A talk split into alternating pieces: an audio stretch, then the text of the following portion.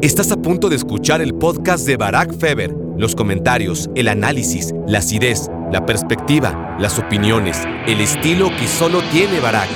Grandes futbolistas mexicanos, demasiado buenos para la Liga MX y demasiado malos para el fútbol europeo. Y entre esas dos circunstancias, entre esas dos variantes, acaban a la mitad, ¿no? En la MLS y no dan una. Ya hablaremos otro día del formato de ese mundial de 48 equipos, de, los grupos de tres selecciones, que es una de las mayores barrabasadas que se han cometido en la historia de los mundiales, que no se dan cuenta que va a ser un desastre, que los grupos de tres no existen porque no funcionan, ¿no? Por, asimétricos y, por dejarlo todo o mucho, demasiado al azar. Hola, hola, hola, bienvenidos a Me Quiero Volver Chango. Gracias por hacerme tu cómplice para matar el tiempo. ¿Qué? ¿Qué? ¿Todo bien? ¿Eh? Porque, no sé, siento como desdén de su parte, ¿no? Eh, puedo sentirlo, ¿eh? Ese, mmm, a ver con qué nos sales hoy, Barack y sus intermitencias, ¿no? Eh, te escucho porque, porque no hay nada más y, y a, ver, a ver con qué nos sales ahora. Digo, a, lo mejor estoy paranoico y lo que realmente hay es buena vibra, alegría por un capítulo más de Me quiero volver chango, ¿no? A, ver, yo, yo he llegado a la solución de que este podcast, mientras no tenga patrocinador, y no es amenaza, simplemente es realidad, mientras no tengamos un patrocinador que me orille a lo contrario, este podcast debe ser grabado cada dos semanas, ¿no? Intenté hacerlo cada semana, tuve algunas rachitas, la verdad, no pueden negarlo.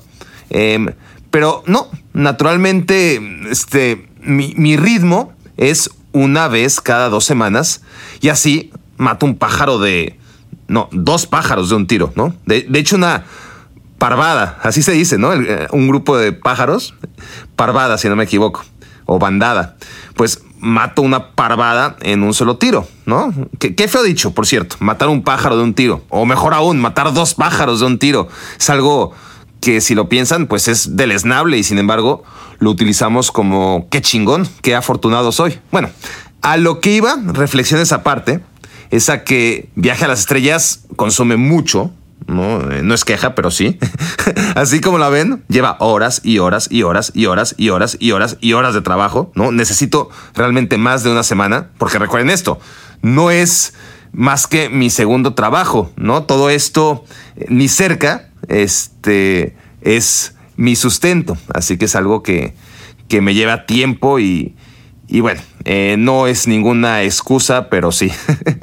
y luego es el tema de los invitados. cada vez siento que ya quemé a mis amigos, como he comentado aquí, o, ya los usé y, me quedan menos y menos y menos, tengo mi listita, y, pronto tendré que repetir o invitar a gente que no es mi amiga y ya no me hace tanta gracia, ¿no? Y, cada semana es puta, ahora quién chingados invito y, no solo eso, ¿no? Y, ok, este güey, ¿y de qué hablamos? Entonces, también el saber que de invitado a invitado tengo un mes y medio en lugar de, de dos semanas, o, bueno, de tres semanas, pues resulta ideal para seguir tachando nombres de mi lista poco a poquito, ¿no? Y finalmente está el tema de los monólogos, por eso digo tres semanas, porque es monólogo, entrevista, sección especial, llámese para anécdotas, viaje a las estrellas o, lo que venga, ¿no? Eh, son como eh, tres semanas cada vez que tengo que repetir invitado, cada vez que tengo que repetir monólogo, cada vez que, tengo que hacer un nuevo episodio, ¿no?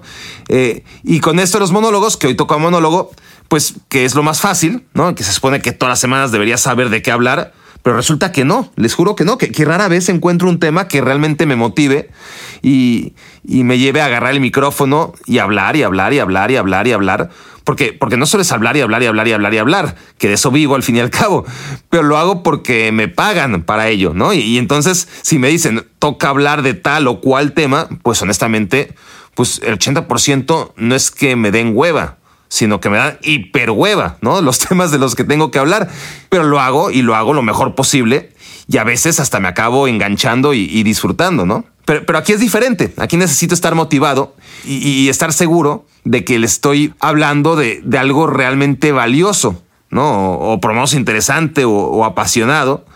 Y, sobre todo algo, importante que es para lo que estoy preparado, ¿no? Y, sobre todo algo que tenga ganas de, aportar, que, que sepa que puedo aportar algo, ¿no?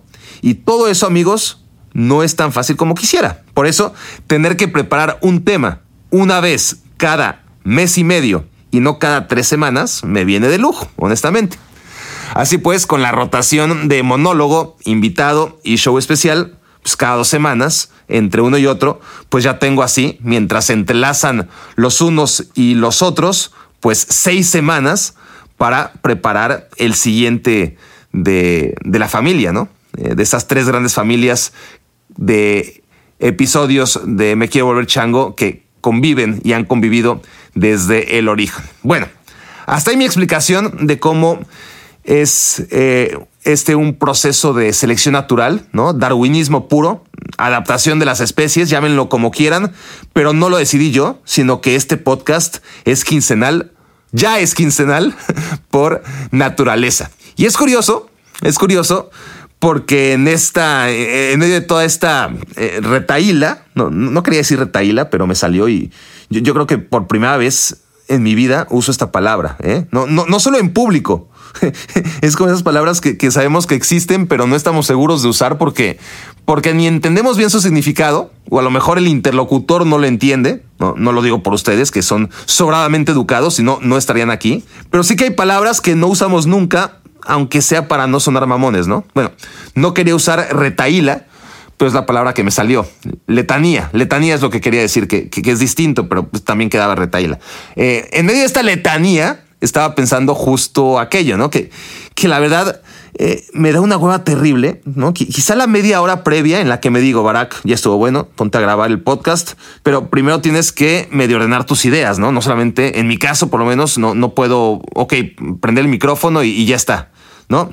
Entonces, este, hacer estos bullet points que, que sostienen aquí en mi, en mi hojita, en mis dos hojitas, todo lo que voy a grabar. Bueno, ahorita son más de dos hojitas, por el tema. Y, este es el proceso que, me lleva también a una flojera inmensa, ¿no? me, da hueva, la verdad, el preparar este, lo que necesito tener a la mano para establecer mi monólogo. Y, no son ustedes, ¿eh? No se confundan. A ustedes los amo. Pero lo curioso y lo que estaba pensando justo en mi letanía o retaíla que no son sinónimos, pero que los dos aplican de hace cinco minutos. Este, antes de esta segunda letanía, eh, en la que ya me metí y sumergí y no puedo salir, este, es que es eso, es que es justo eso. todo me lleva al, a lo que quería decir desde un principio, ¿no? Que, que en cuanto enciendo el motor, ya no paro, ¿no? Y, me divierto y soy feliz y, y, estoy entusiasmado y esperando que quizás ustedes también se están divirtiendo y no diciendo, puta, a ver este güey cuando acaba de hablar. Y aquí me tienen eufórico, hablando como merolico, porque al final, pues me encanta estar aquí. No aquí, eh, sino ahí, eh, ahí donde ustedes eligen que les acompañe, ¿no? Sí, ya sé que soy súper cursi, pero me vale madre porque soy sincero y, los quiero chingado, ¿no? Y, hay que decirlo porque nunca se sabe, nunca se sabe. Es, es que voy a jugar fútbol, ¿no? Un poquito esto. Eh, no, no, sé ustedes, a mí me encanta jugar fútbol, supongo que ustedes también, pero, pero el estar en casa, ¿no? Ya en, el, ya en la noche, sobre todo en invierno, con el frío de menos chorrocientos grados de Connecticut y, y, la idea de agarra tus cosas, mételas en la mochila. A ver, para empezar, deja de hacer lo que estás haciendo, ponte ropa, eh, los zapatos, no te vayan a olvidar las calcetas, eh, los guantes por si te ruegan que pares. ya, ya nadie me ruega en realidad.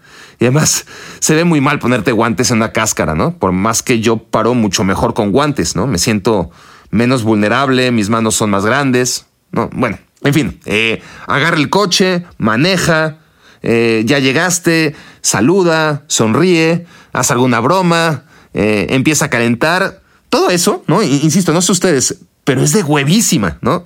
Y, y, los primeros 30 o 40 segundos de la cáscara también lo son, ¿no? O sea, me, pregunto qué chingados hago aquí. Quiero irme a casa. Pero de pronto, no ha pasado ni un minuto y ya te metiste al partido, ¿no? Ya, ya, ya te agobia cómo la cagaste en el primer control, ¿no? Ya, ya ganar esa chingadera en la que ni siquiera todos están vestidos con la misma camiseta, este, se vuelve lo más importante de tu vida y, y, se acaba tan rápido, ¿no? Eh, que, después de la hora, ¿no? Y, y, ya cuando algunos empiezan a irse o, o, el cabrón que te renta la cancha ya te está pagando la luz o, chiflando, ¿no? Eh, yo quiero más y más y más y, y, soy el último en irme, ¿no? Salvo que haya hecho un partido de la chingada, que, cada vez es más habitual, ¿no? Y, y sea el primero en largarme, que también confieso que, que soy muy berrinchudo y me pasa, ¿no? Me, me, pasa mucho. O sea, de joven era ya bastante mediocre tirándole a malo, ¿no? dependiendo del nivel. Cuando iba a Israel, eh, algún viaje que, hice ahí, me decían que era bueno, ¿no? Imagínense el nivel del fútbol en Israel, ¿no? En las calles de Israel. Cuando, cuando viví un año en España, no me tenían que decir lo malo que era. Evidentemente, lo que parecía un nivel decente en el fútbol callejero israelí no me alcanzaba ni para tocar el balón en el fútbol callejero de edad universitaria en España. ¿no? A, lo que voy es que ya de veintitantos era muy medianito tirándole a malo de, jugador, ¿eh? porque de portero, esto ya lo hemos hablado, era medianito pero tirándole a bueno. Pero ahora, si ya era malo, ahora a la edad que tengo, eh, no, no voy a decirla, pero es la edad de Joaquín, el del Betis, eh, pues ahora soy mucho más malo de lo que ya era eh, en mis tiempos de, joven. Y, y, agréguenle que no haya jugado como en dos años de pandemia, ¿no? Puta, ¿no? Lo, poco que hacía bien, por ejemplo, el golpeo de balón. Lo poquísimo que hago o que hacía bien, impactar la pelota, o sea, pegarle bien, más o menos con cierta puntería, hacer algún buen pase de primera intención, porque soy muy malo en los controles. Este, en fin, lo, poquitito ya lo perdí, ¿no? Ya también perdí eso, así que es muy frustrante, eh, ¿no? Entre, entre la vejez y el tiempo de inactividad. Pero bueno, a lo que iba es a esto, ¿no? A, cosas como que, como esta, ¿no? Que, que, que, nos dan hueva hasta lavar los platos. Siempre hablo de lavar los platos en ese sentido. No los lavo nunca, quien, quien me oyera. Pero, pero ya cuando lo haces, ya hasta le agarras el gusto, ¿no? Y, y esto es mucho mejor que lavar platos. No es tan emocionante como jugar un partido de fútbol, pero no está tan lejos. Y, es así la vida, ¿no? Eh, las cosas que nos dan hueva al inicio nos arrastran y ya no podemos salir de ellas. Y aquí me tienen súper metido en este capítulo con ustedes. Espero que, ustedes también estén conmigo, en el mismo estado de ánimo, vamos, ¿no? No diciendo, puta, le doy un minuto más o le cambio. ah, bueno, hablando, ¿no? Y, ya antes de empezar a hablar de lo que planeaba a ver, este, a ver si en algún momento empiezo, pero es que se me ocurren cosas, ¿no? Esto, es que esto de los dos años que perdimos de vida en, muchos aspectos, que lo ganamos en otros, ¿eh? Yo, yo la verdad no me quejo tanto porque, porque pues básicamente soy un pinche privilegiado y, y me vinieron muchas cosas de la pandemia o de, no la pandemia en sí, obviamente, pero sí de las consecuencias de la pandemia, pues me vinieron bien. Pero es que yo iluso me pensaba eh, antes de la pandemia, o, cuando, más, que antes de la pandemia, cuando creíamos que no iba a durar lo que está durando, pues pensaba que por ahí, cuando grababa las anécdotas, por ahí en dos o tres años, pues podía seguir recopilando anécdotas, ¿no? Baracnécdotas nuevas para luego, eh, en unos años, no muchos, hacer una pequeña temporada de Baracnécdotas Reloaded, ¿no? Con todo lo que me había pasado entre que grabé Baracnécdotas y esas hipotéticas eh, segunda edición de, de. Y no mamen, o sea, ¿cómo? Pues no he salido de casa, ¿no? O sea, ¿qué pinche Baracnécdota profesional voy a compartir? Es que no tengo ni una, ¿no?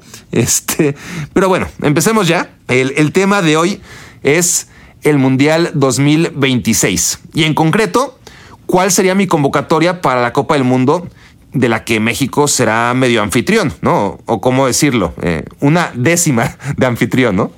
Pues voy a dar mis 23 convocados sabiendo que por un lado pueden pasar muchas cosas y van a pasar muchas cosas, ¿no? Esperemos, esperemos eso sí, que, que, que más cosas buenas que malas, pero van a pasar de ambas, eso seguro.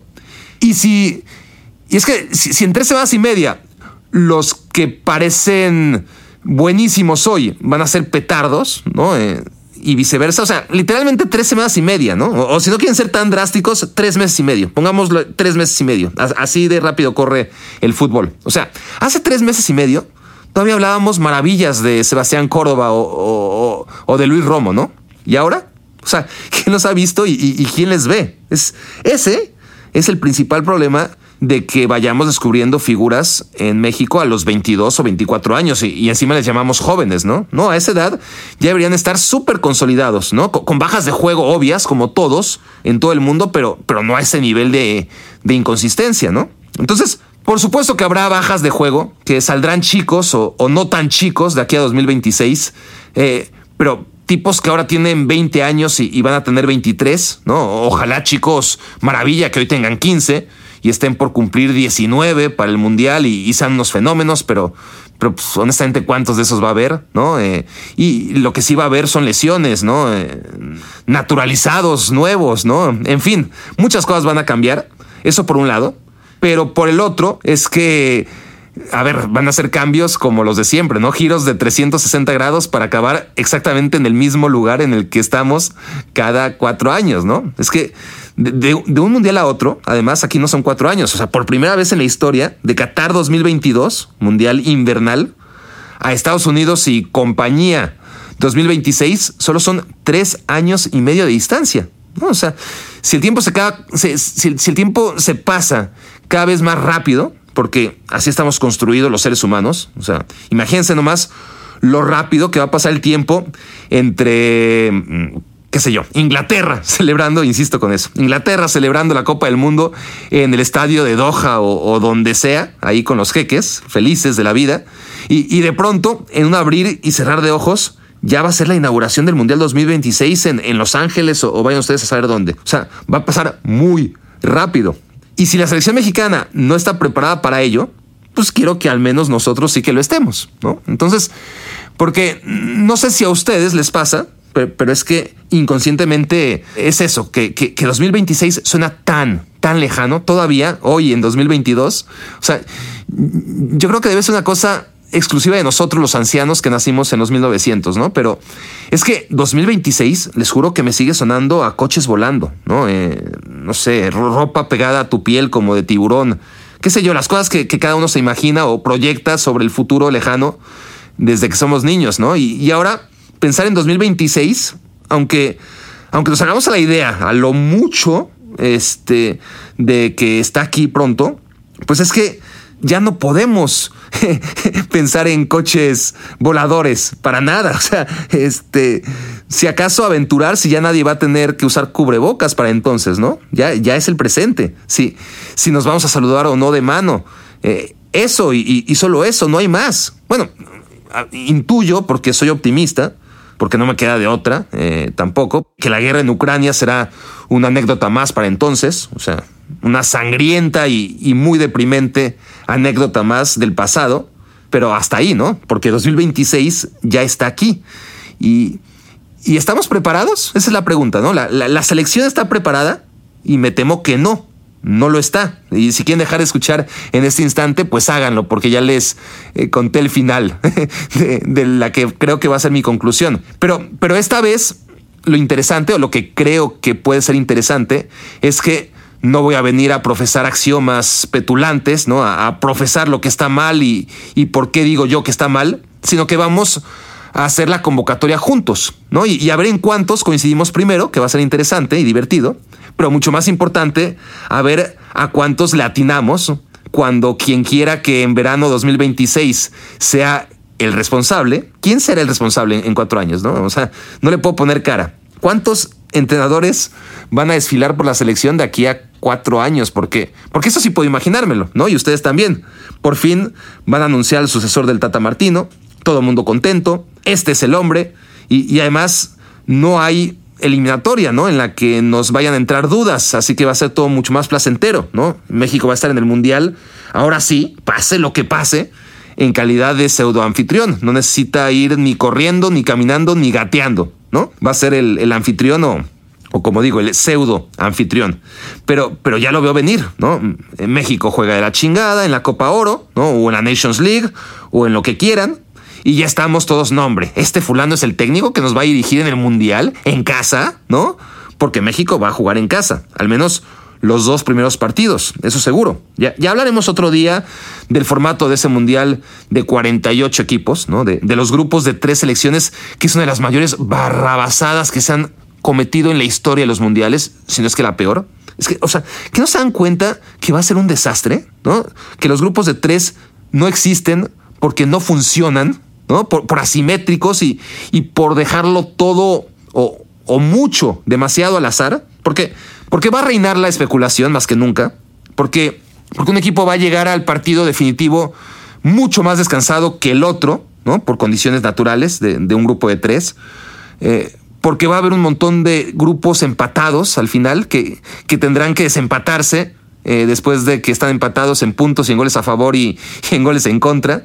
Eh, y, sobre todo porque el equipo que jugó dos partidos, ¿no? El, el, equipo X queda indefenso e impotente cuando Y y Z jueguen el partido final del grupo, ¿no? Sabiendo qué necesitan y qué no necesitan para avanzar. Porque para eso se juegan los últimos partidos de la fase de grupos de cuatro al mismo tiempo y a la misma hora, aunque sea el mundial, aunque les gustaría que, fuera diferente y, ponerlo en otro uso horario para que haya más televidentes y, más ventas. Y no, no, se juegan al mismo tiempo en la última jornada para que el asunto sea lo más parejo posible, ¿no? Para, para, que México esté perdiendo 3 a 0 contra Suecia y necesitando urgentemente que Alemania no le gane a Corea pero es trascendental que para ello jueguen al mismo tiempo, porque si no, pues México ya sabe que puede perder contra Suecia, porque igual Corea le ganó a Alemania, ¿no? Y, y dónde entonces queda la emoción, ¿no? O sea, no, no, va a ser terrible, ¿no? ¿no? No les quepa de eso la menor duda. Pero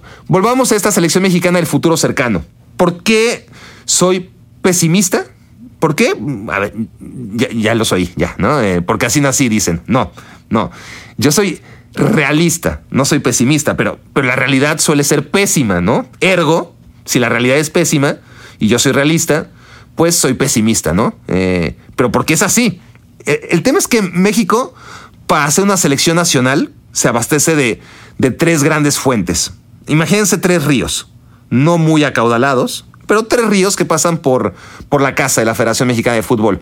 Y de ahí tienes que llenar 23 cubetas, ¿no? Y, este ejercicio eh, va a sacar, ustedes y yo vamos a sacar 23 cubetas cuando esto de la pandemia nos está llevando a, algunos cambios que, ya vimos en la Euro, ¿no? Digo 23, pero a ver, me, imagino que, que, los cambios que ya vimos en la Eurocopa, que fueron 28 convocados, pues van a permanecer en Qatar y, y ya veremos qué pasa en 2026, pero a lo mejor acaban siendo 25 o 28 convocados pero dejémoslo en el tradicional 23, ¿no? Porque tampoco es que hay demasiado. Entonces, bueno, los tres ríos que abastecen a la selección mexicana, las tres fuentes que alimentan al fútbol son A, los futbolistas que militan en Europa, y, de ellos no es algo actual, siempre ha sido así, desde el Mundial 2010, em, en que México por primera vez tiene a más de dos o tres seleccionados en Europa. O sea, siempre la gran mayoría de estos 10 o 12 embajadores, porque nunca son más que 10 o 12, son suplentes en sus equipos, ¿no? Y, y en realidad muy rara vez juegan en los grandes equipos de Europa, ¿no? Muy, muy poquitas. Hugo en el Real Madrid, Rafa en el Barcelona, em, ahora Herrera, eh, pero con los días más que contados en el Atlético y ya, ¿no? No, no ha habido más, al menos no como titulares en alguno de los 10 o 12 grandes equipos de las grandes ligas de Europa. Entonces ahora mismo, y de aquí a cuatro años no veo cambios drásticos, el problema con este río es que está lleno de piedras, ¿no? Que, que está bastante seco en realidad. Y, en general miren el nivel, ¿no? Si, no es por Edson Álvarez ahora mismo, todos los demás andan de la tostada.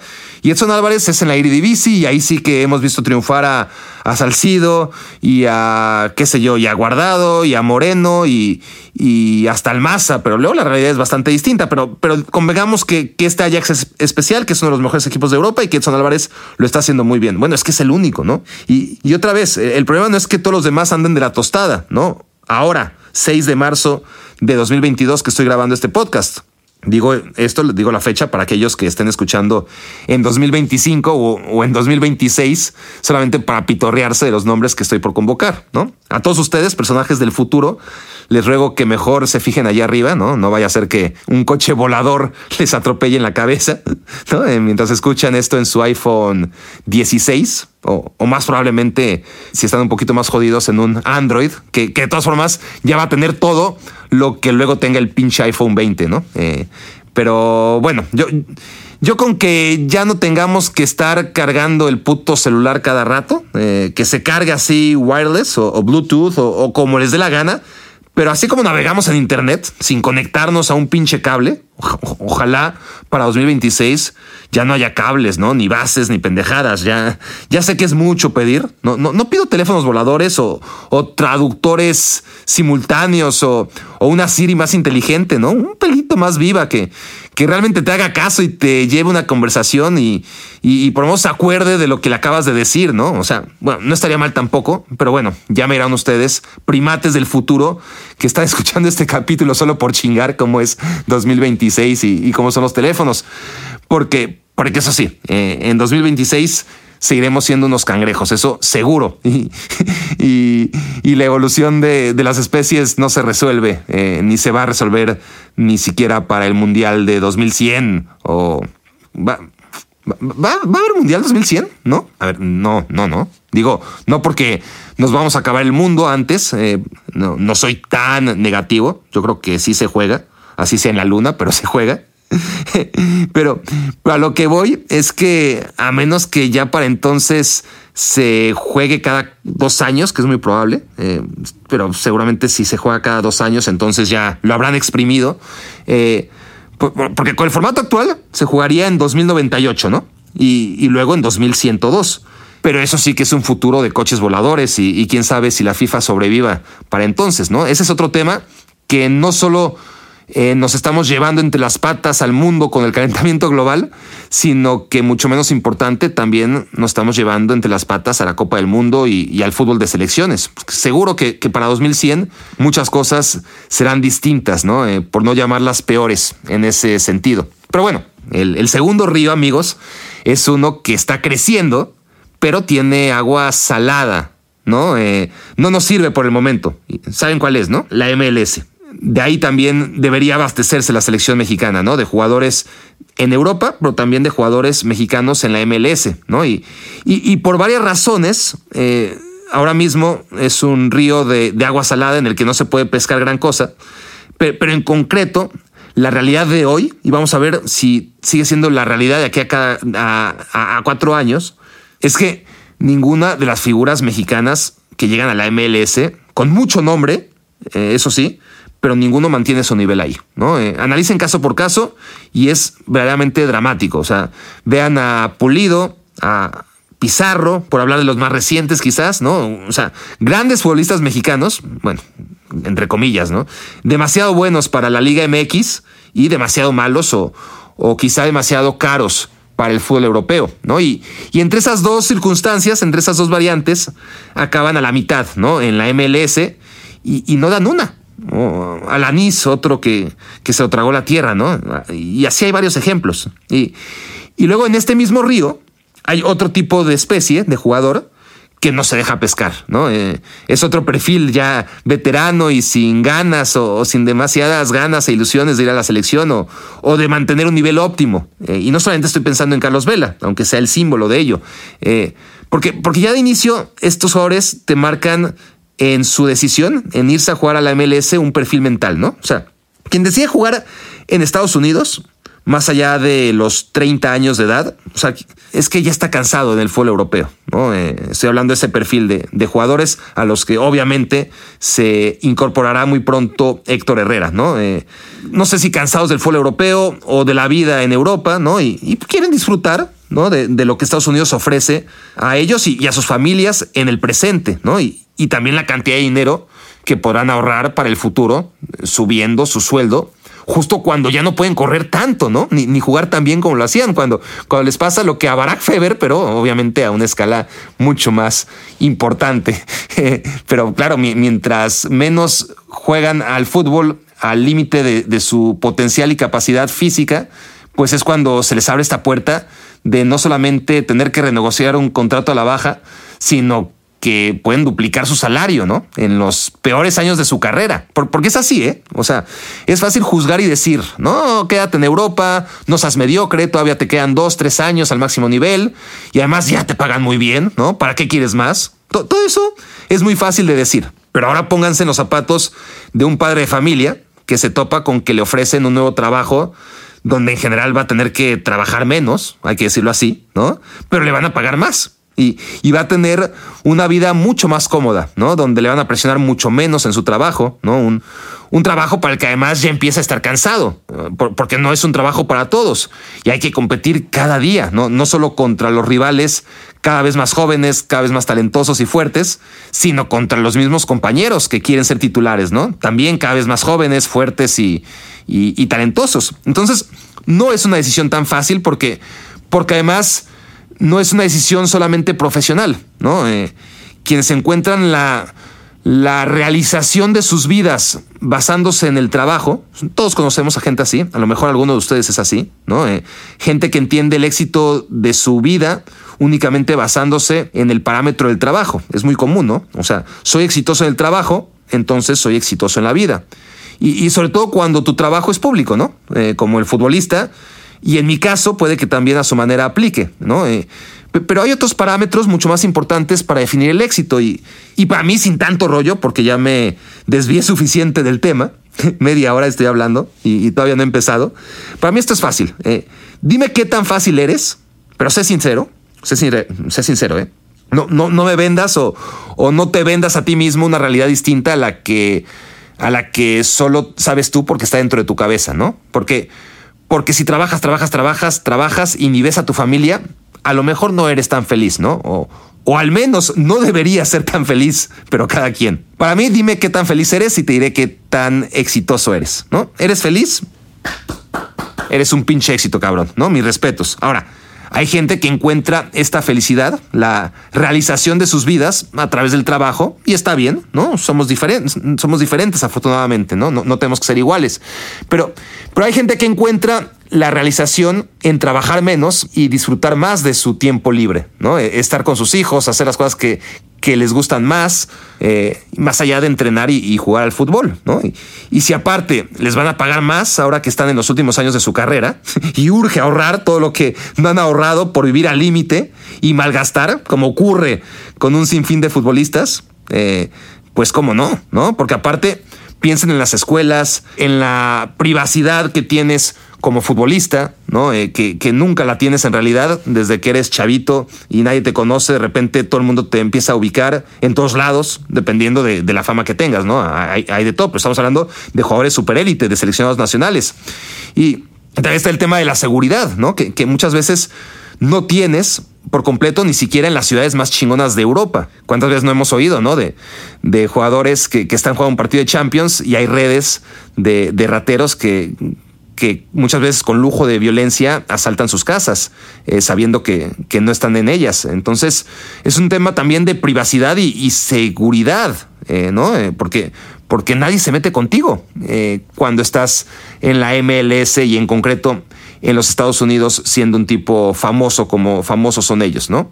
Entonces, el tema es que si analizamos carreras y no vidas personales, que aquí analizamos lo profesional, porque si no seríamos el TV Notas o, el podcast Notas, pues en este sentido, por lo general, no digo tampoco que aplique a todos y cada uno, pero por lo general, el futbolista mexicano que deja Europa y recala en la MLS es porque ya está cansado, eh, ya no tiene ese hambre, ¿no? Ya, le pesa tener que jugar en la selección nacional, los viajes, la prensa y todo eso. Eh, eh, muchas veces yo creo que hasta juega en la selección y no renuncia como, como en tantos otros casos, en otras selecciones, a cierta edad para enfocarse en sus clubes, no porque quiera seguir jugando en la selección nacional necesariamente, sino para evitarse todo el desmadre que implicaría renunciar a la selección nacional, ¿me entienden? ¿No? Em, y, entonces ahí siguen, pero pues ya no están tan ilusionados, ¿no? Ya no trabajan como antes, ya, ya no son tan útiles para la selección nacional, ¿no? Porque, porque además son chicos que ya lo vivieron, ¿no? Que, ya jugaron dos mundiales, a lo mejor tres, y, que todo el mundo quisiera un cuarto y ellos también, pero tal vez no a cualquier precio, ¿no? Y, la selección desgasta mucho. Por eso, la MLS, con sus dos perfiles de jugadores mexicanos, los veteranos y, y los no tanto, ahora mismo la MLS no aporta absolutamente nada. Ves el once ideal de la temporada pasada de la MLS y no hay ni un solo mexicano, ¿no? Y más allá de algún perfil interesante de chicos mexicoamericanos jóvenes, que ahí sí puedes pescar, pero pues son truchas, ¿no? Que, que, vas pescando una por una o, o, langostas, ¿no? Si, quieren ser más finos y, y no despreciarlos tanto, ¿no? Truchas les llamé, pero, Pero es que, a ver, es que no son atunes que, sacas la red y con eso ya tienes la base de la selección tampoco, ¿no? Eh, son, son poquitos. Entonces tampoco de ese río eh, podemos eh, favorecernos demasiado ni ser muy optimistas de cara al Mundial 2026. Y el tercer río, claro, ya lo intuirán, es el de la Liga MX. Y, este río sí que tiene mucho movimiento, ¿no? Pero, los peces gordos, ¿no? Todos los que te gustaría pescar, pero sabes que nomás no se puede porque son propiedad de pescadores argentinos, em, colombianos, ecuatorianos, peruanos, eh, hasta franceses, ¿no? Porque, a ver, piensen en los mejores porteros de la Liga MX y ya, vamos ahí, ahora sí ya vamos para ahí, pero los mejores porteros de la Liga MX extranjeros, todos extranjeros o, o mexicanos, pero sumamente veteranos, ¿no? Eh, luego piensen en los mejores defensas centrales. Casi todos, por no decir todos, son colombianos. Los mejores, ¿eh? Argentino, uno que otro, pero no mexicanos. Laterales, exactamente lo mismo. A lo mejor un poquito menos radical, por ahí los mexicanos compiten un poquito más, pero no demasiado. Pero luego hablemos de los mejores mediocampistas de la Liga MX. Todos, casi todos extranjeros. Y los mexicanos, que, hay unos cuantos, pues son muy inconsistentes, ¿no? Y, y delanteros ni hablar. Cada año, desde hace 20 años, en la lista de goleadores, en el top 10, hay por lo menos 9 nacidos fuera de México, si no es que los 10 o hasta los 15 máximos goleadores eh, del goleo individual, todos extranjeros, o, o si acaso naturalizados, ¿no? Pero México no produce atacantes hace rato, ¿no? Por ahí te sale Chícharo, Raúl Jiménez, pero es que es uno cada cuántos años, ¿no? Y bueno, esto va a ser típico capítulo que, que la introducción es mucho más larga que el tema en sí, pero empecemos ya, ¿no? Todos juntos. Eh, les voy a dar a los candidatos en cada posición. Hice una lista más o menos extensiva y creo que no dejé fuera a nadie. Un pool de 60 futbolistas que por edad y proyección deberían llegar bien al Mundial de 2026. Y de esos 60 vamos a sacar a nuestra selección y concluiremos qué tan bien o qué tan mal pinta la cosa. ¿no? Eh, si están echadotes, levántense y, agarren una pluma y una hoja y apunten. Eh, luego guarden el papelito hasta 2026 junto a su acta de nacimiento y, pasaporte y documentos oficiales para que no se les vaya a perder ni, ni, caigan ante la tentación de reciclarlo para apuntar cosas más importantes de aquí a, a, todos los momentos de urgencia que, tengan de aquí a, a cuatro años. Ahora, que, si están corriendo o manejando o, trapeando, pues, pues bueno, eh, no se preocupen, tampoco es tan importante plasmarlo en un papel, ya lo harán después. Pero, ¿saben qué? Primero vamos a atender el changarro, ¿no? para no dejarlo hasta el final y, y, recuperar así una de las tradiciones perdidas en Me Quiero Volver Chango, que es la de escuchar los audios a la mitad del episodio y no hasta el final, ¿no? Porque el clímax son ustedes, ¿no? Eso sí, un clímax eh, que esta vez va a ser breve porque ya tenemos el tiempo encima. Así que escuchemos un par de audios esta vez, empezando por Jair. Ahora que el Mundial se celebrará en noviembre, ¿crees que haremos un torneo de buen nivel, ya que los jugadores llegarán en su tope físico y futbolístico, a diferencia de en junio, cuando llegan con un montón de partidos por el final de la temporada? Bueno, sí, eh, la verdad es que no lo había pensado tanto, pero, pero sí tiene su lógica por otro lado, a ver qué tanto descansan este verano, ¿no? Pero, pero sí, eh, afortunadamente tienen la mayoría de ellos la oportunidad de que acabando la Champions League 2022, pues ahora sí van a tener por fin un verano, ¿no? Porque, porque ya sabemos lo que pasó en 2021, ¿no? Con la Euro y la Copa América, y en 2020 teniendo que jugar ligas mucho más allá de lo que establecía el calendario por por todos los partidos que se habían aplazado por el surgimiento de, la pandemia y ahora sí van a poder descansar. E, e, e, eso es verdad, eso va a favorecer. Pero también es verdad que yo pensaba que de cara a la Eurocopa iba a ser un nivel terrible, ¿no? Por, lo mismo, por todos los kilómetros acumulados, todos los partidos y la saturación de, encuentros. Y la verdad, la verdad, Jair, amigos, es que fue una gran euro. Fue un muy buen nivel de Eurocopa contra todos los pronósticos. Así que nunca se sabe, nunca se sabe, pero, pero sí pinta bien, pinta bien para que al menos, aunque sea anticlimático, ¿no? El tener una Copa del Mundo a mitad de las ligas, es decir, en lugar de tener una fecha FIFA, tenemos un mundial, pues qué mejor, ¿no? Si por sí eh, tenemos que parar las ligas para jugar fechas FIFA cada vez de menor trascendencia, pues parar un mes para, para una Copa del Mundo y, cuando los jugadores andan bien, eh, me parece que, que, eso sí va a estar bueno, sí. yo creo que sí. ¿Tú crees que la Premier League ya tomó el trono para no soltarlo jamás? Seguiremos viendo un incremento en la concentración de talento que será irreversible y la convertirá permanentemente en una Superliga de facto. Y la segunda pregunta es, a nivel táctico, ¿qué diferencias crees que podrían haber entre el fútbol actual y el que veremos 30 años en el futuro? ¿Crees que hay espacio para seguir innovando en el fútbol o solo veremos las mismas ideas reciclarse durante las próximas décadas? Sí, Alan, yo sí siento que la Premier League se está convirtiendo en una superliga de facto, ¿no? Hay que ver lo que todavía tiene el Barcelona y el Real Madrid y, seguirán, seguirán siendo el contrapeso, ¿no? Más allá de las crisis que vivan unos y otros, creo que ahí va a haber un contrapeso siempre. Y luego está el Paris Saint Germain, no, lo perdamos de vista, ¿no? Son, son esos tres grandes equipos. Habría que incluir al Bayern Múnich, pero el Bayern limitado, ¿no? Eh, al mercado nacional y muy contento con eso, porque porque vive en su mundo y, en este caso es un mundo creo que correcto, no muy espectacular en lo que se refiere a fichajes, eh, pero sí en lo que se refiere a la solvencia del club y le hace mucho daño a la Bundesliga porque pues, no tiene ninguna competencia, pero bueno, este, el tema del Bayern es aparte, pero sí, eh, el, contrapeso que puedan hacer ellos.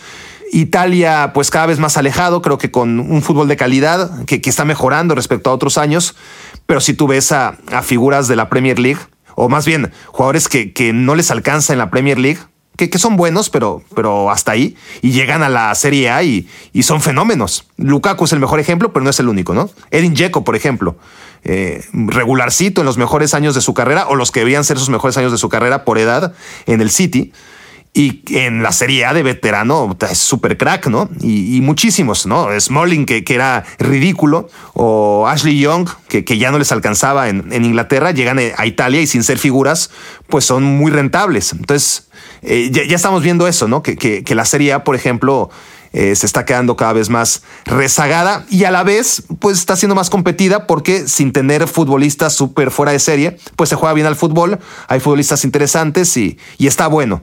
Pero es verdad, con todo el dinero y, los grandes equipos que hay en la Premier League y, la competencia que hay, porque, porque hay tres equipos muy, muy buenos, los mejores del mundo. Luego hay tres que aspiran a ser como aquellos, que tienen todo el poderío y todo el dinero, pero no y, la estructura, ¿no? Pero, pero han cometido muchos errores y, y, están ahí. Y me refiero al Arsenal, al Tottenham, al, al, Manchester United, ¿no? Persiguiendo lo que hoy por hoy es Chelsea. Vamos a ver qué pasa con el Chelsea post Abramovich, eh, que es el primer candidato ahora mismo a caerse de ese top 3, y el Liverpool y el, y el City, ¿no? Que ya veremos qué va a ser del Liverpool y del City cuando Klopp y Guardiola se vayan.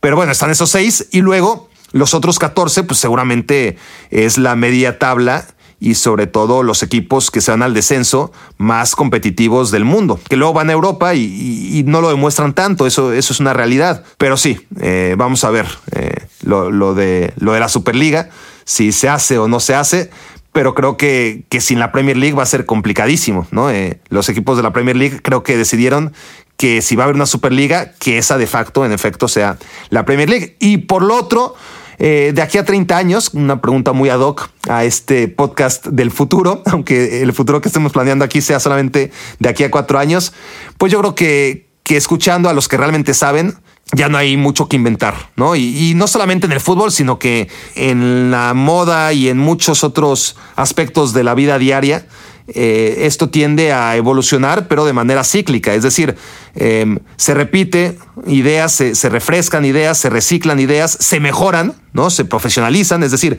las ideas que servían hace 30 años, pues se vuelven a aplicar, pero ya en un mundo mucho mejor preparado para potenciar lo que ya era una buena idea. O sea, las buenas ideas ya están, creo que todas ideadas, pero la ejecución de estas de manera cíclica 30 años después y así en un bucle infinito, pues harán del fútbol un deporte, espero yo, más atractivo, porque creo que ahora mismo estamos viviendo, aunque no nos demos cuenta, la mejor etapa del fútbol. En cuanto a fútbol cancha, todo lo que está alrededor es un asco, pero, pero fútbol cancha es la mejor etapa. E, es muy bueno el fútbol que se juega en general en las grandes ligas y, en concreto en la Champions League.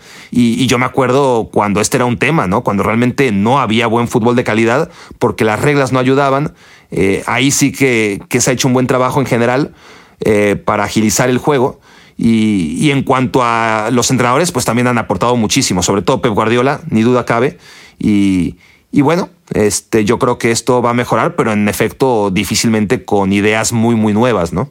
Bueno, vamos ya, ahora sí con la convocatoria. Empezando con los porteros, esto es rápido porque, a ver, la reflexión no es rápida. La reflexión merecería un, un, capítulo aparte, ¿no? Y, ya lo he dicho varias veces, pero, pero es que es tremendo lo mal que se ha administrado el asunto de la portería en México, ¿no? Como cada evento, cada, sobre todo en los Juegos Olímpicos, ¿no? Es, es patético cómo se sigue utilizando la figura de Ochoa, en su momento la de Corona, en lugar de darle juego a los chicos que, que, ya no son nada chicos, ¿no? Que, que, van a tener 28, 29 años en el Mundial y ahí sí, eh, los vas a tener que, que, aventar a su primer gran evento en una Copa del Mundo y probablemente en el Estadio Azteca lleno, ¿no? Y, y sin ninguna experiencia, sin, sin haber jugado nunca un Mundial, sin haber jugado nunca siquiera unos Juegos Olímpicos, porque no les diste fogueo, decidiste no darles fogueo y así chicos que, que al menos de que surja alguien, ¿no? Eh, Memo Ochoa, que, que, surgió de la nada, por ejemplo, muy joven, y, y, que surja de repente un nuevo Memo Ochoa que, que ahora tenga 18 años y que no esté en el radar, pero que en cuatro años esté consolidado. Bueno, es muy poco factible, pero si no sale ese perfil, pues a ver, la, la sección mexicana, la sección mexicana, y esto es increíble, ¿no? Llama a cuatro porteros o a cinco porteros Tata Martino y todos son mayores de 35 años. Todos. ¿no? Eh, todos, bueno, Hugo González, eh, el que menos, ¿no? Pero también tiene 30, 31. Y, y, a ver, ¿no? Este, la verdad es que, ¿cómo puedes convocar a tantos porteros cuando sabes que no los vas a usar, ¿no? Es decir, llamas a los dos primeros porteros y, por ahí se te lesiona uno, expulsan al otro, necesitas al otro, ¿no? Ahí sí necesitas experiencia. Pero a partir del tercer portero no lo vas a usar. Lo llevas para que por lo menos, si no va a jugar, pues tenga fogueo, experiencia, conviva con el con la selección nacional, con el círculo ¿no? de, de selecciones nacionales, que, que, no haya distancia entre ellos.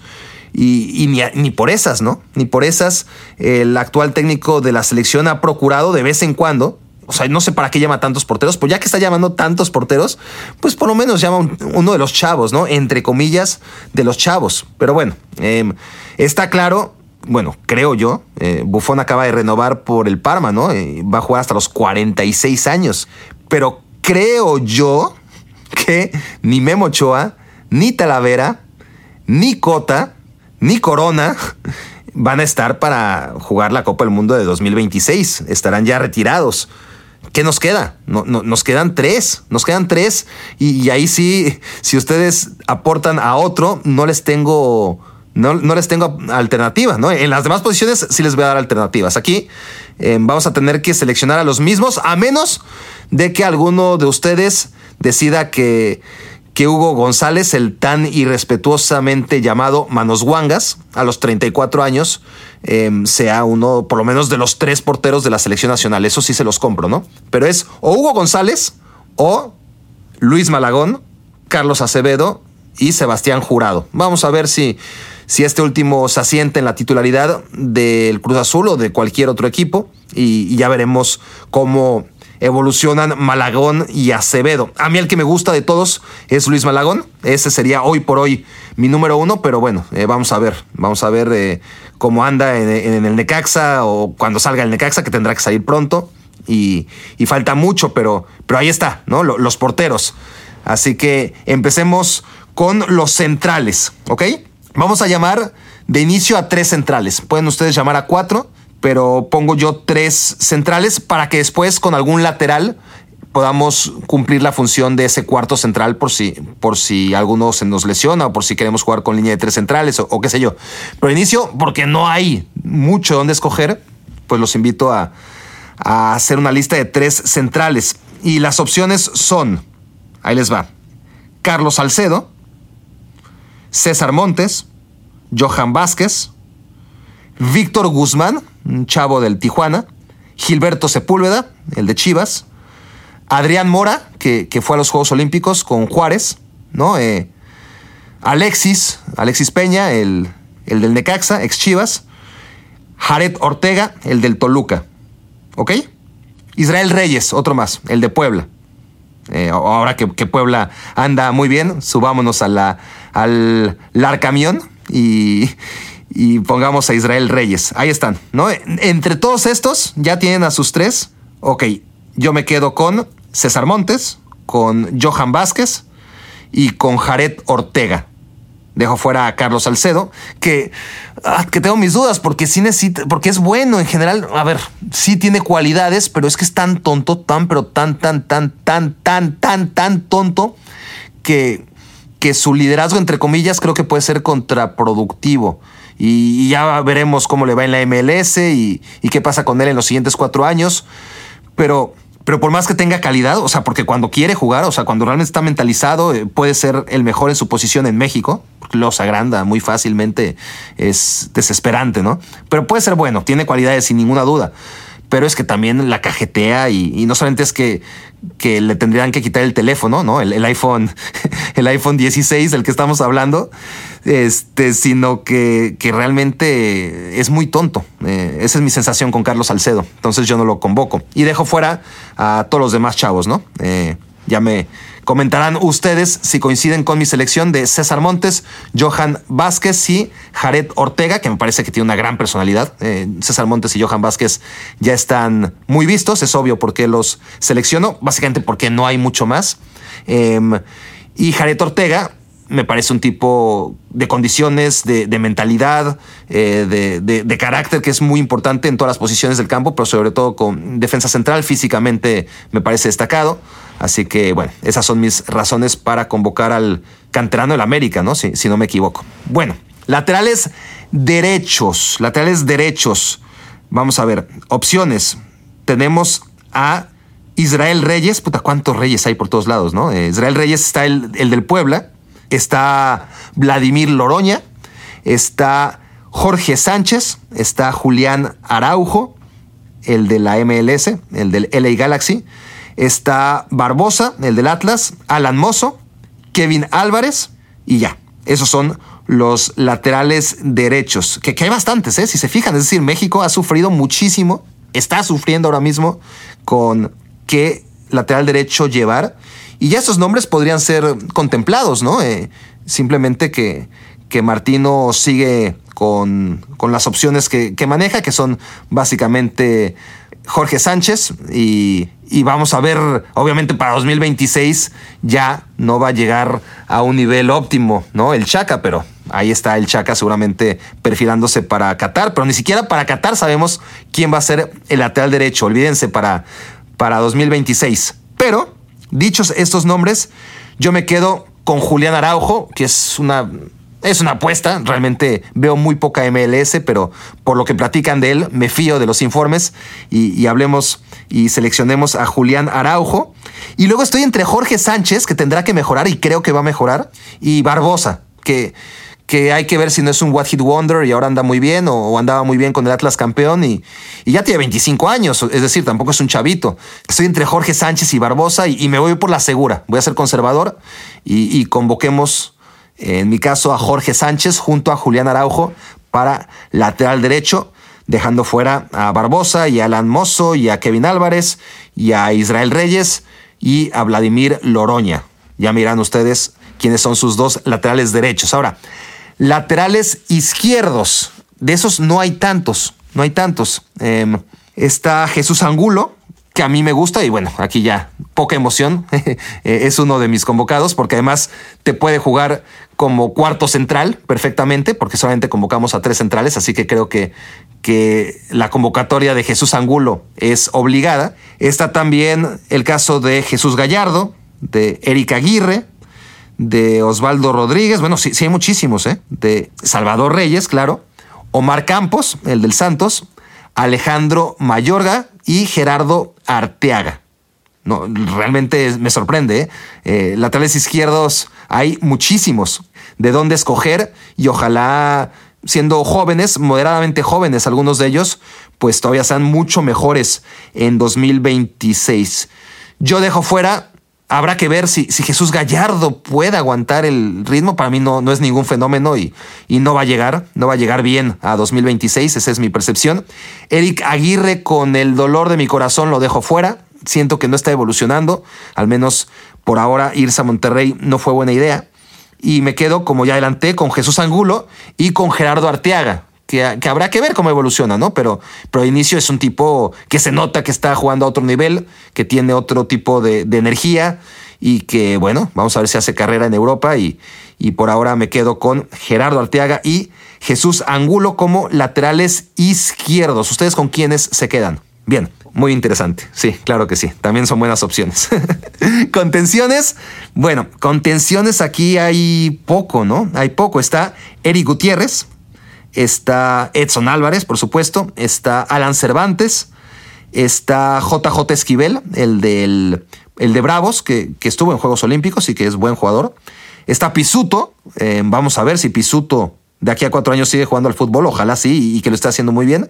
Y Eric Lira yo me quedo con Eric Lira y con Edson Álvarez. Creo que Edson Álvarez eh, no habrá uno solo que lo deje fuera.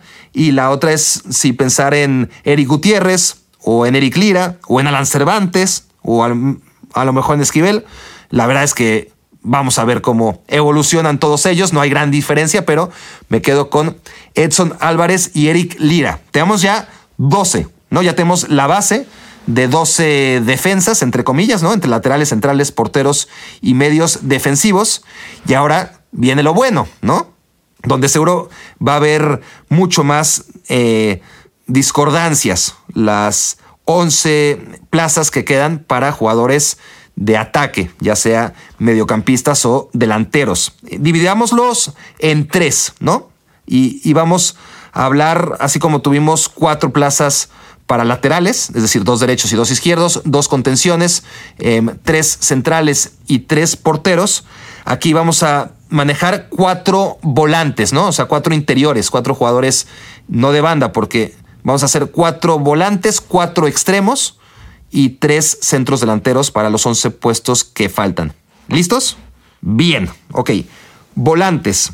Tenemos a Charlie Rodríguez, tenemos a Marcelo Flores, tenemos al Ponchito, tenemos a Orbelín, tenemos a Marcel Ruiz, a Sebastián Córdoba, a Eric Sánchez, a Efraín Álvarez, el de la MLS, Eric Sánchez del Pachuca, por cierto, a Rolfo Pizarro y a Luis Romo del Monterrey.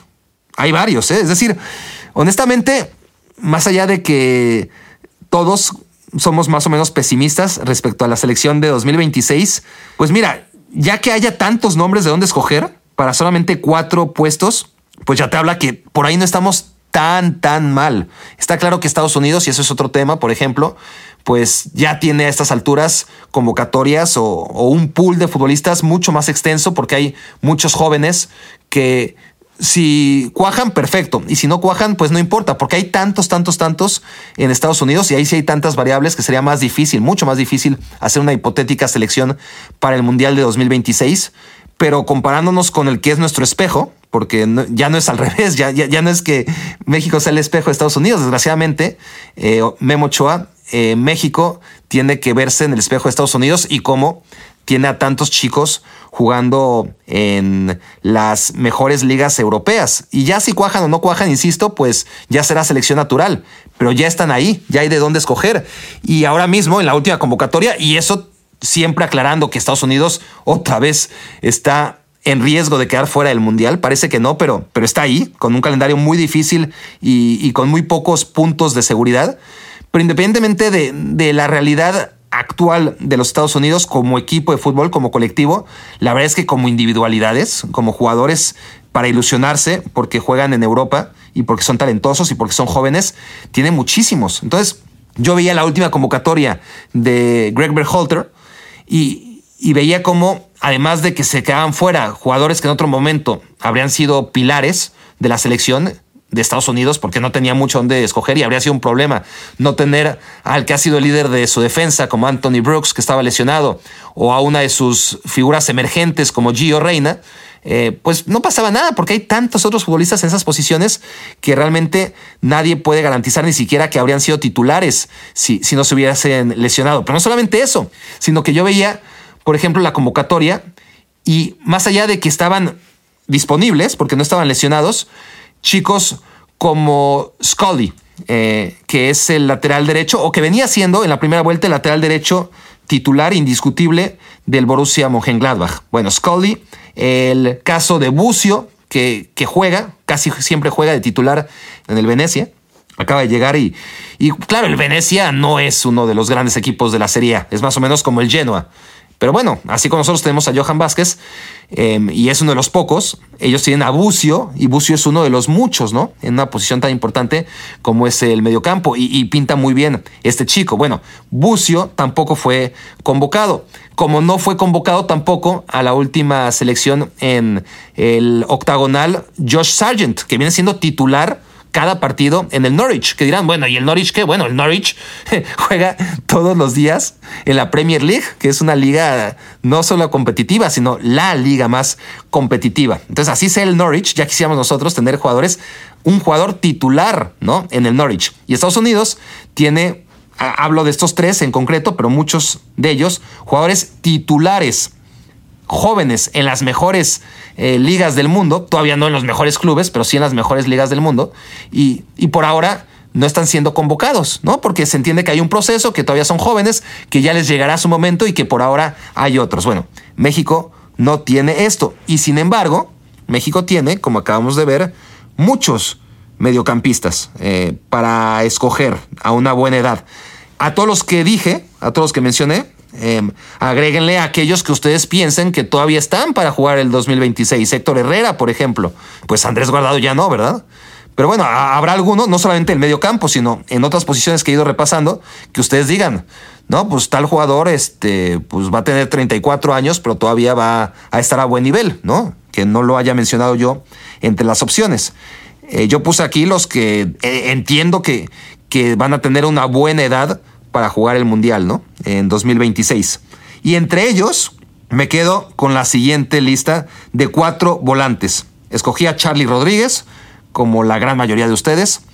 Me la jugué con Orbelín Pineda, que es una incógnita. Vamos a ver cómo avanza. Ojalá le vaya muy bien en el fútbol europeo y que, y que dure y que juegue. Por supuesto, una cosa va con la otra.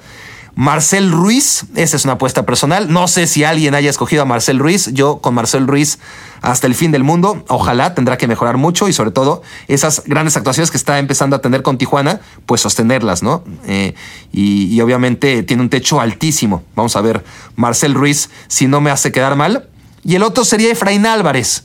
Eh, un, poquito apuesta a ciegas, pero también es que se, se hablan muy buenas cosas de él, gente que, que se dice eh, que es muy bueno, gente que dice que sabe, este, pues apuesta por Efraín Álvarez, así que yo también lo voy a hacer. Y, con eso, pues dejo fuera a Héctor Herrera, dejo fuera a Marcelo Flores, que ese sí es una incógnita total. Es decir, ojalá me equivoque, pero lo normal, creo yo, lo normal, y, y sería bueno que nos hagamos a la idea todos, es que Marcelo Flores no llegue a donde esperamos que llegue. Insisto, ojalá me equivoque, pero si nos basamos en la historia, eh, no solamente los jugadores mexicanos jóvenes, sino los jugadores jóvenes en general, eh, jueguen donde jueguen y sean lo prometedores que sean, lo normal es que al final no les alcance. Vamos a ver con Marcelo Flores. Eh, por ahora yo no apostaría por él, pero créanme que, que quiero equivocarme. Y dejo fuera a Ponchito, dejo fuera a Sebastián Córdoba, que no lo hubiera dejado fuera hace eh, un año, seguro que no, incluso hace seis meses probablemente tampoco. Entonces imagínense de aquí a, cuatro años cuántas idas y vueltas no va a haber. Em, dejo fuera a Rodolfo Pizarro, por supuesto, a Luis Romo lo mismo, ¿no? O sea, Luis Romo hubiera sido Luis Romo más 22, pero, pero ya después de ese penal, no, no, no, obviamente no por el penal, pero ya el penal fue como la gota que, que derramó el vaso, ¿no? Ya, ya, ya, ya no fue la gota que derramó el vasco, porque ya no estaba el vasco, pero, pero qué bárbaro, Luis Romo, qué manera de, caerse en mil pedazos. Eh, ojalá, ojalá, así como se derrumbó en tan pocos meses, recupere ese nivelazo que tuvo, ¿no? Con Cruz Azul y con Querétaro, que tiene tiempo de sobra para hacerlo, pero ahora mismo, pues digamos que no, no es una apuesta inteligente en la cual invertir el prestigio de un comentarista. Vamos ahora entonces a los extremos.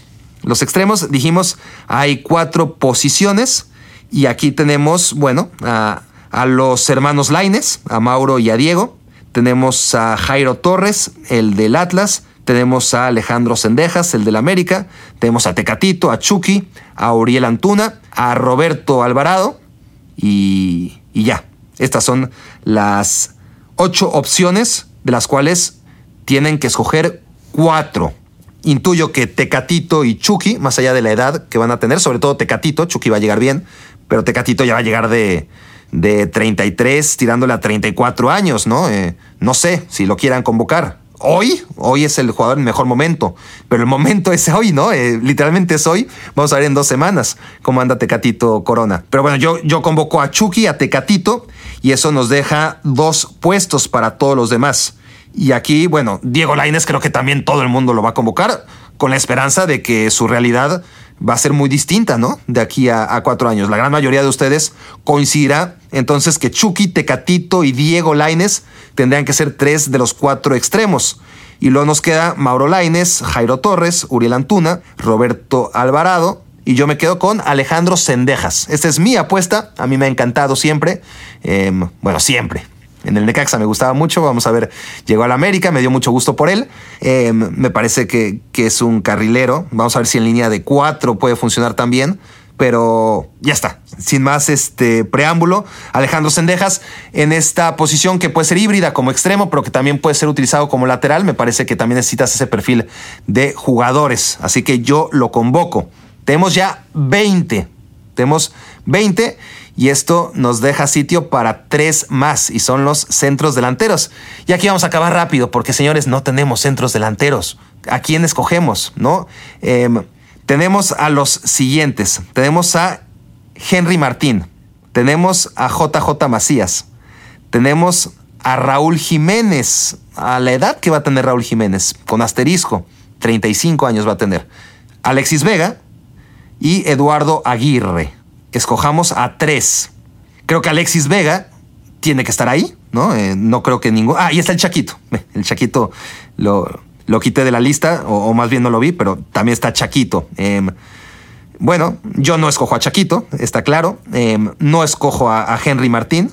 Eduardo Aguirre, tengo mis dudas, ¿no? Ahí entre Eduardo Aguirre y JJ Macías, pero un poquito como con Diego Laines, ¿no? Pero, todavía con mucho menos esperanza y con mucho más escepticismo, pero pongo a JJ Macías. Mm, a ver, eh, obviamente no sobran los jugadores mexicanos, lo que hablábamos, ¿no? O sea, ¿cuántos jugadores mexicanos se han metido en los primeros lugares de la tabla de goleo?